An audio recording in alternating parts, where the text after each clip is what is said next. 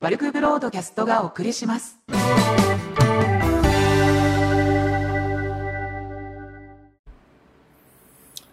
はい、えー、こんにちは。はい。へへって笑っちゃうんですけど、まあ、猪木の、猪木みたいですけどね。えー、まあ今回、まあ前回ちょっと、何を話そうかっていうテーマで、えー、チアですね。CHIR でチア。えー、まあエコな、うーん、その暗号通貨のマイニングではなく畑だからファーミングって言われてるもの。はい。これが終焉を迎えたんですね。終焉っていうか、あの、こっちの一通り、一段落を迎えたんですよ。なので、まあ、そのお話をさせていただければなと思います。えー、まあ、どういった意味で終焉を迎えたかというと、えー、今、ある程度用意したハードディスクが全部埋まりました。えー、まあ、ざっくり110テラぐらいですよね。110テラぐらいで、でっていうのも、それもむちゃくちゃな話なんですけど、えー、これが埋まりました。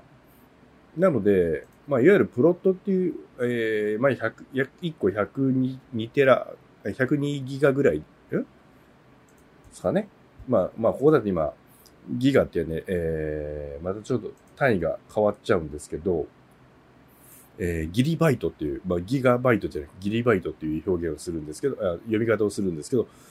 それを、えー、千何個かな作りまして、一回終了という形になりました。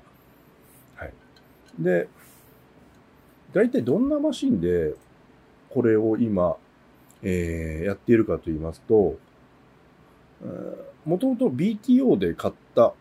えー、PC がありまして、まあ、某秋葉のお店で買ったものですね。で、いろいろ連結させてたんですけど、ミニ ITX だったため、やっぱり拡張性が弱いということで、CPU と、えー、と、SSD ですね。OS が入ってたんで、SSD 以外全部捨てて、それを普通の ATX に乗せ替えました。まあ、ほぼ全部捨てるってすごいです。メモリーも、え、DIM だ、え、SODIM だったんで、ATX 刺さんないからもうそのまま捨てちゃいました。うん。で、今、その、えー、いわゆるそのマシンは、うん、いわゆる、耕すだけの、あの、なんていうんですかね。えー、それを、なんだっけ、英語で言うんですよね。なんだって話ですけど、えっ、ー、と、なんだっけ、ファー、マーじゃなくて、あ？ファーマーだ。うん、ファーマーって言うんですよ。いわゆる、そこで、えー、金銭を生むっていうところですね。いわゆる芽が出る本当の畑です。で、えー、これが常時稼働している状態で、ハードディスクが、えー、7の9の19個ですね。はい。1個のマシンに繋がってます。で、その時に BTO で、まあ、取り除いた CPU は、えー、Ryzen 3の 3200G ですね。いわゆるグラフィック内蔵のチップです。で、なぜこうしたかと言いますと、まあ、もともと、まあ、グラフィック内蔵のチップの方が良かったっていうのは、いわゆる消費電力を最小限に抑えたいっていうのがあったんで、グラボを使いたくなかったんですね。まあ、グラボを今マイニングの方で使ってるんで、それをやるんだったら、グラ、マイニングに持ってけって話なんで、えー、グラフィック内蔵のチップにしてます。で、3200に、えー、19個ぶら下がってます。で、メモリーが、えー、っと、今16メガですね。で、これが、今はちょっといろいろあって、今 Windows 環境で動いてはいるんですけど、うーん、まあ個人的には Windows 10でこれは動いてるんですけど、16ギガがないと、どんなに非力で、どんなに大したことをやらなくても、まともに動かないと思ってます。はい。で、そこに、えー、1ギガベースの LAN ケーブルが刺さっていると。うん。ですね。もう1000じゃ無理ですね。もう、もう、1000だから100じゃ無理なんで、1ギガになってます。で、えー、で、そこに、ハーツがそんだけ繋がってると。で、どうやって繋げたかと言いますと、うーん、アマゾンで結構怪しいシリアル、まあ全部接続はシリアル ATA なんですけど、アマゾンでやって怪しい PCI ボードにシリアル ATA 端子が大量についてるのがあるんですよ。もう10個とか、アリババにあったやつは20個とか、もう恐ろしい商品があるんですよ。で、それを買いまして、で、電源は、元々あった 1000W 電源を使ってます。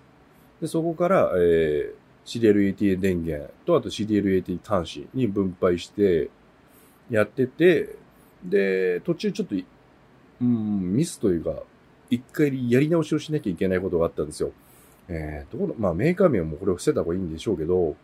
えー、CDL-AT 端子が10個ついてるもの、えーこれを使ってドライブを、えー10個まとめたんですよ。えースパンボリュームっていう、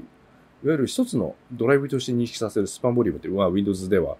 そういう言い方をするんですけど、それをやって、えーまあ、日々書き込みをしてたんですけど、どうやらですね、キャップ、うん、負荷がすごかったらしくてですね、途中で、ボードは死んでないんですけど、ボリューム自体が認識しなくなるっていう、これが2週間ぐらい経ってからですかね。ある程度半分くらい埋まった段階でそれが起きました。なので、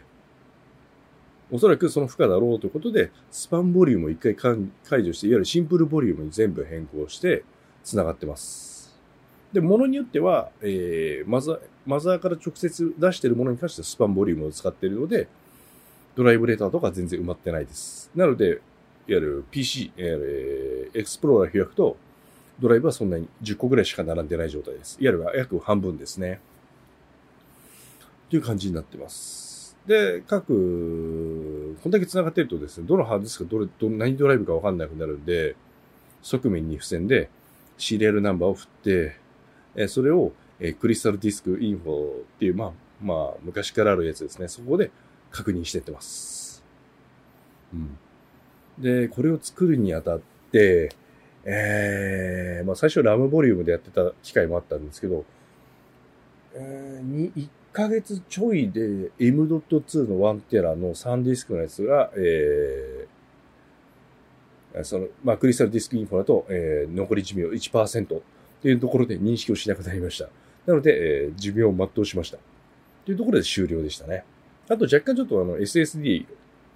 が残ってたので、まあ、それで残りを消化したという感じです。うん。で、実際に、まあ一番、まあこういうマイニングとかファーミングって結局お金の話なんで、どのくらい利益出るんですかっていうところが、やっぱり一番の気になるポイントだと思うんですよ。で、今、ここにかかったお金が20ちょいぐらいですからね。まあ、ほぼほぼ Amazon と、まあ、あと、まあ、ギバー回って買ってきたものなんですけど、20万ちょい。で、これで、じゃあ1日どのくらい稼ぎ、数字を上げるのかと言いますと、今現在の相場だと、約1日500円ぐらいです。で、で、消費電力ってどんなものかっていうところで、ハードディスク1個、まあ5ワットぐらいなんですよ、1日。あいや、えー5ワットぐらいの消費電力なので、1日ですね、いくらだったっけな、えー、この前計算したら、まあ、実際ワットメーターで確認はししてはいないんですけど、えー、1日100円いってなかったんですよ。全部で、2000円だったかな、月。月2000円ぐらいで計算ができてたので、で、1日500円。500円かける、えー、30日。で、引く、えー、まあ、できていったとしても2000円として計算すると、1万3000円の利益になりますよ、という感じになります。で、これが、今現在の相場でのお話なんですね。で、この XCH っていう単位なんですけど、チアの単位ですね。はい。で、これが、うーん、まあ、だいぶ下がってるんですよ。相場として。で、去年の、あ、今年か。今年の、まあ、ゴールデンウィークあたりの時は、えーと、1700ドルぐらい、まあ、高値でつけてたんですね。ピーク時、まあ、2500ドルっていうのもあったんですけど、1600ドルになってました。1700ドルになってました。今現在いくらかって213ドルです。そうすると、えーと、何倍 ?6 倍？あじゃあ8倍ですね。8分の1ぐらいになってるということなんです。まあ原因としては、え暗号通貨ってやっぱりどっかで使用できないと、通貨としての価値を、価値がないんですよね。うん。どこでも使えない、うん、使う場所のないお金って価値ないじゃないですか。まあ、あれですよね。ドルは世界でどこでも使える。日本も、日本円もどこでも使えるみたいな感じあるんですけど、どっかのよくわかんない国の通貨なんて使えないから無価値に等しいんですよ。なので、これはあくまで先行投資として僕はやったんですね。今後もし、これが一般的に市場で使えるような、うん、いろんなところで買い物ができたりとか、できるようになれば、おそらく価値は上がるでしょうということで、もしもこれが元の価値、元の価値ってか、ゴールデンウィークの時の価値、えー、今現在の8倍ですね、に戻った場合、月いくらになるかっていう10万4千円ですね。でもっといけば、とか、ってことを考えれば、えー、それ以上、まあ月の純利が、えー、10万4千円。そうすると、この前の相場に戻れば、2ヶ月で原価回収できると。で、前の、いや今現在の相場のままずっと行くとしたら、えっ、ー、と、10 20ヶ月かけるという形ですね。1年8ヶ月かかっちゃうんですね。うん。でも、ほぼ維持費がかからないっていうところと、ハードディスクのフルパワーで使ってるわけじゃないんで、ハードディスクの寿命も、まあ、約2年周期と言われてますけど、負荷がかかってないのと、あと、常にファンで回してるので、冷やしてはいるので、寿命はそんなに短くならないはずなんです。で、あえてウエスタンデジタルっていう C ゲートってあんまりメーカーが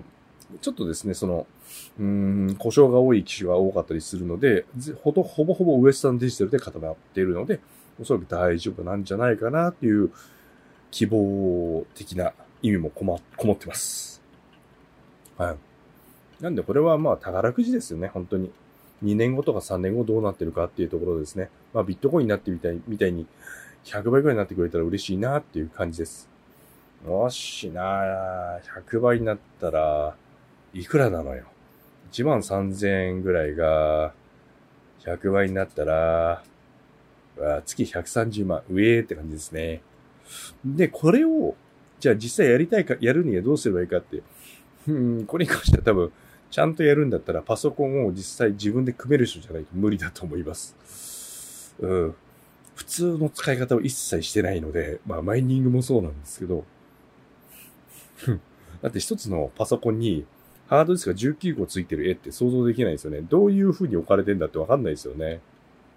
実際うちでは、あの、中華製の、まあ、あの、チャイナポストですよね。そこで頼んだアクリルの、なんていうんですかね、えー、縦に立つスタンドがあるんですよ。で、両脇でネジで止めて、ハードディスク間に入ってるんで、それで立ってる状態。それが10個連なってるんです。で、側面にファンが付けられるんですけど、3個。それでファンで回って冷やしてるというのはい。それが2機ある感じですね。なので、裸のパソコンと2機、10個連なってるハードディスクのタワーができてるという。うん。なんだろうって感じです。でもハードディスクなんでうるさくないんですよね。カリカリ音はもともと気にしないタイプなんで、コイル鳴きの音ももうもともと気にならないタイプなんで、全然平気です。うん。まあ、夢ですよね。希望で。これがバカ、バカ、爆発してくれたらいいなと。いう形です。で、これが日々お金を生んでって、えー、日々お金は、あのー、いわゆる成功報酬ですよね。という形が日々増えていってるので、えー、日々、えー、これが爆上げしてくれたら、その時に、えー、いくらその時持ってて、かけるいくつになるのかっていうのが楽しみになってます。まあ、最悪のシナリオとしては、これが全くなくなって、紙くずになるっていうところですね。いわゆる先行投資した分がおじゃんになるんですけど、でも投資した分って20万ぐらいじゃないですか。なので、別にいいかなと。で、今現在、日本でこのチアっていうこの暗号通貨を扱っている取引所はないんですよ。今あったとしてもアメリカに1個あった、あ、でも日本人は使えないのかな？あと中国ですね。えー、っと、OKEX っていうところが使ってますね。まあこれもいろん、えー、いろいろを、えー、使用できる通貨になれば、もっと大きい、あの、えー、その取引所に、あの、上場していけるとは思うんですけど、まあ、それまで、気長ですね。に待ってればいいかなと思ってます。なので、まあ、当分換金はする気はなく、ただ増えていくだけを眺めていきます。うん。まあ、これから自作でパソコンとか、なんか面白いことできないかなとか、で、もともと自分は機械いじりが大好きなんで、機械いじりができて、まあちょっとお金が増えるんだったら最高じゃないですか。一番機械いじりしてる時は幸せです。ああでもね、こうでもね言いながら配線くねくねくねくねやってるのが大好きなんで、うーん。いうのが、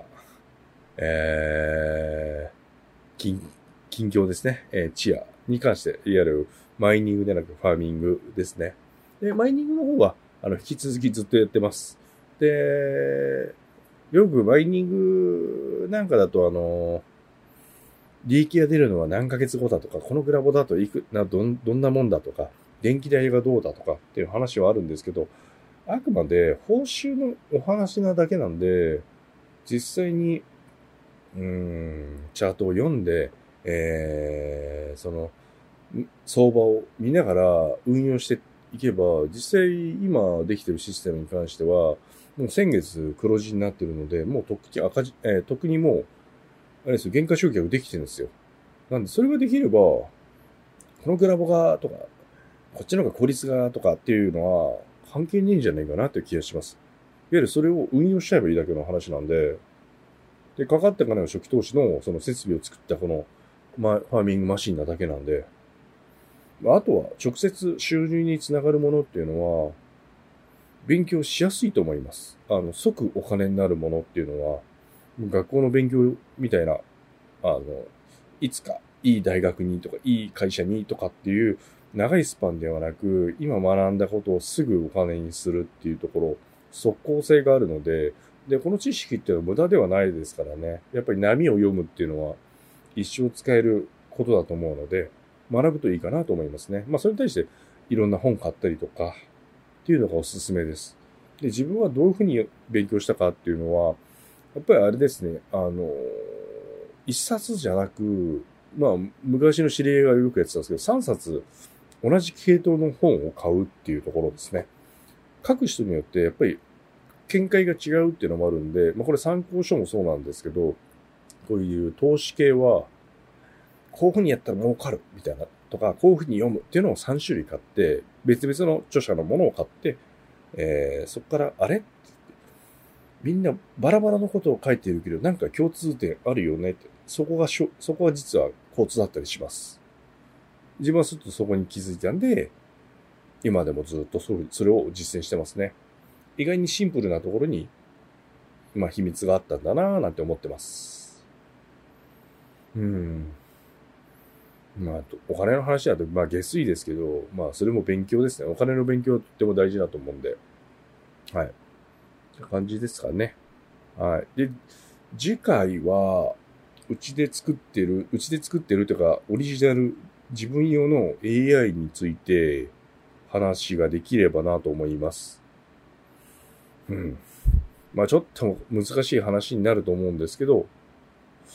面白い人には面白いのかなって気がするんですけど、自分の周りでは、それ面白いよねとか、実際これ面白いよねってみんな言ってくれるんで、はい、その話をしようと思ってます。はい、それではまたお会いしましょう。それでは、バイバイ。